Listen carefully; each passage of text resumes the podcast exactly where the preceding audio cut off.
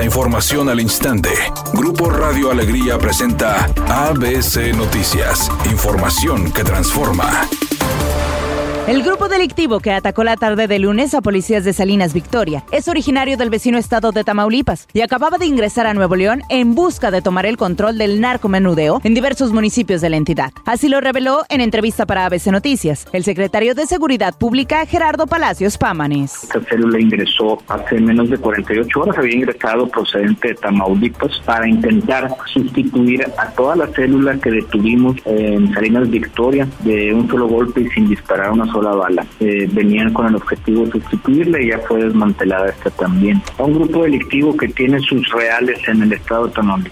No, de, algunas actividades en ciertas partes del Estado Noble. Las actividades eh, que tienen que ver con el narcomenudeo, por ejemplo. El funcionario Gerardo Palacios Pámenes informó que se rendirá un homenaje a los elementos que fallecieron en cumplimiento de su deber, pero será una ceremonia íntima al interior de Fuerza Civil, en la que esperan contar con la presencia de la familia de los uniformados caídos. Destacó la labor de los policías, a quienes conoció desde que se desempeñaban como cadetes. Los dos fueron mis cadetes.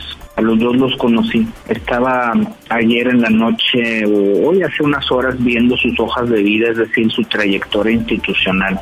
Cero faltas, cero incapacidades que ese tipo de gente es la que defiende a los ciudadanos de Nuevo León. Ese tipo de gente es la que forma parte de las filas de Fuerza Civil. Primero que aquí hay policías que responden y segundo que tenemos héroes que mueren por proteger y servir, que debemos rendirles honor y también entender que son seres humanos que están haciendo su mejor esfuerzo para que a pesar de las circunstancias que vive el país, Nuevo León podamos vivir con paz.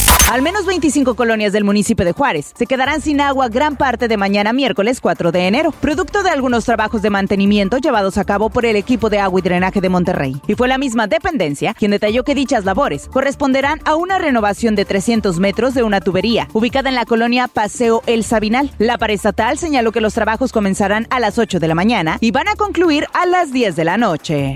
ABC Deportes informa. La atacante de Tigres, Mia Fischel, goleadora de clase mundial, fue reconocida por ser la mejor goleadora del mundo con 17 goles. Fue reconocida por la Federación Internacional de Fútbol, Historia y Estadística. Un total de cinco jugadores de la Liga MX integran el top 10 de la lista de goleadores. Pero Mia Fischel está en el top de 21 años, anotó 33 goles en total en el año futbolístico. El cantante y actor Pablo Montero está yendo a terapia para tratar sus problemas personales y sobre todo su adicción al alcohol. Pues recordemos que esta le impidió cumplir cabalmente con su contrato cuando se filmaba la serie El último rey, inspirada en la vida y obra de Vicente Fernández. Pablo Montero no acudía a los llamados y cuando iba, iba todo